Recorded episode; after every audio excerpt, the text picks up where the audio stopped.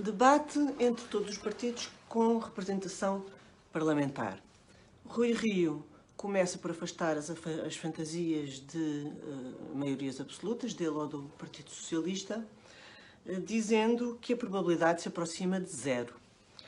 Uh, Cotrim, em vez de falar bem de si, fala contra o Partido Socialista, contra António Costa, dizendo que ele não diz o que é que vai fazer do voto dos portugueses e, sobretudo, que não explica a sua política de alianças.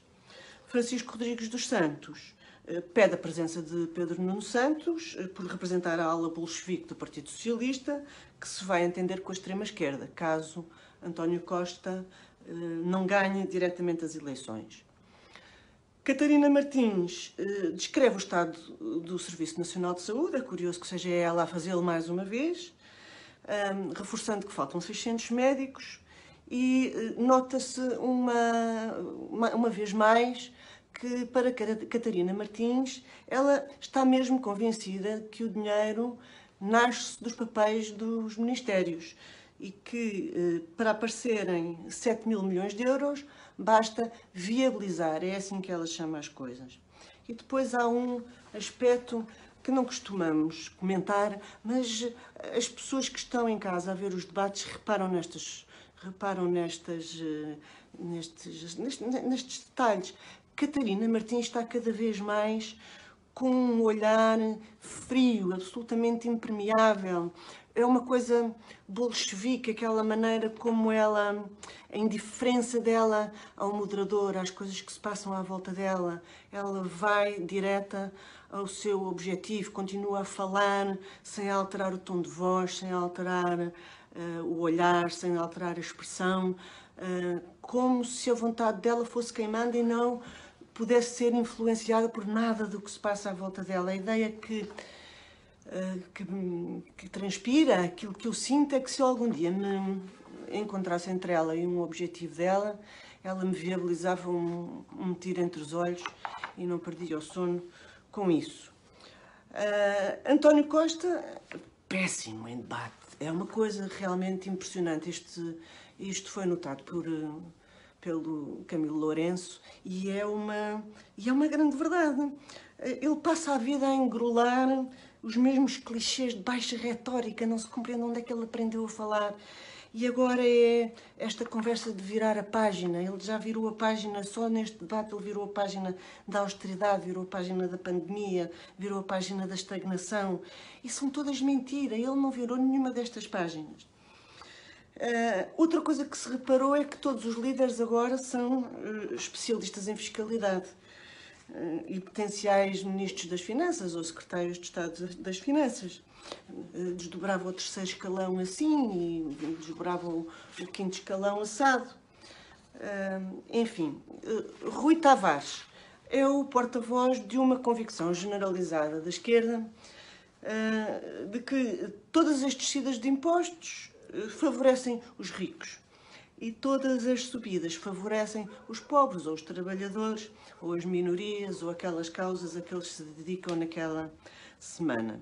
E a usar uma jogada suja uh, dos miúdos com perturbações cognitivas, quando fala das mães que podem ter que gastar em consultas. Vamos lá ver, este domínio, o domínio da saúde mental, é um domínio onde o Estado Socialista tem sido absolutamente miserável. Depois temos esta parte que acaba por ser um bocadinho caricata eh, e que é trazida por André Ventura quando uh, se fala da quantidade de, eh, de, de, de, institutos e disto e daquilo a que, a que, a que o, os governos socialistas e de esquerda um, dão dinheiros e em que André Ventura diz é o observatório contra o diabo que os carrega. De facto, esta linguagem não é uma linguagem uh, costumeira, mas ele tem toda a razão. Francisco Rodrigues dos Santos, muito bem, a responder à esquerda em bloco, desmontando o, o, seu país imaginado, a que ele chama um conto de fadas, um país das maravilhas, e que é responsável pelo aumento brutal da carga fiscal, pelo aumento da, da dívida pública do PIB eh, para uh, do dividendo, peço desculpa, pelo aumento da dívida pública para 185% do PIB, pela diminuição do rendimento disponível das famílias e pelo aumento do índice de pobreza para cerca de 43%. E a atacar bem António Costa, eh, responsabilizando, como é evidente, acima de todos os outros partidos da esquerda, dizendo que o Partido Socialista governou dois terços durante a nossa experiência democrática e que entre 1995 e 2021 o Partido Socialista governou 20 anos.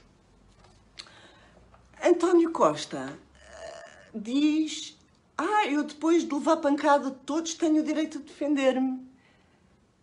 Muito contrariado, porque deixaram de debater com ele como se ele não tivesse governado nos últimos anos.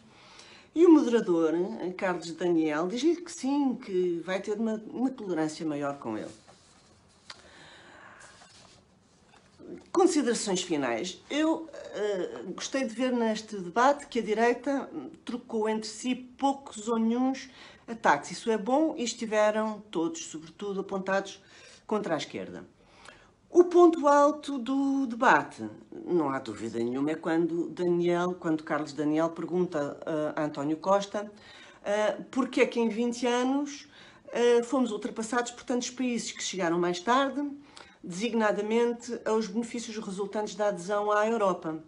E António Costa diz: Bom, a história explica isso, o que nós temos é de nos focar no futuro, e há uma coisa que eu lhe queria sublinhar, que é que desde que eu sou primo deste. Bem, ele já não consegue falar porque à direita está tudo a rir à gargalhada. E Carlos Daniel ainda lhe pergunta: Mas isto, isto a história quer dizer o que é crise financeira? E, e, e, Francisco Rodrigues dos Santos diz: Não, é desde que o PS começou a governar o país. Bom, eh, não é preciso, não é preciso nós esperarmos pela história do Dr. António Costa, porque eu posso explicar-lhe isto muito rapidamente. Esses países, eh, para entrar na Europa, primeiro tiveram de se livrar da União Soviética. E desse ponto em diante nunca mais deixaram governar a esquerda. Ou seja, cresceram porque se afastaram do comunismo. E nós atrasámos-nos porque nos aproximámos dele.